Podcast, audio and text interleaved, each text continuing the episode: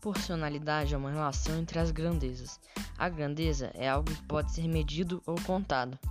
Em relação à proporcionalidade direta, a variação de uma grandeza faz com que a outra grandeza varie na mesma pro proporção. Ao contrário, na proporcionalidade inversa, a mudança em uma grandeza produz uma alteração oposta na outra grandeza. Agora darei exemplos na vida cotidiana. É, exemplos de proporcionalidade direta. Quanto maior for o comprimento de uma piscina, maior será o tempo gasto para uma pessoa nadar de uma ponta à outra da piscina. Exemplo de proporcionalidade inversa. A temperatura de um forno aumenta, isso faz com que a massa de uma peça de carne diminua.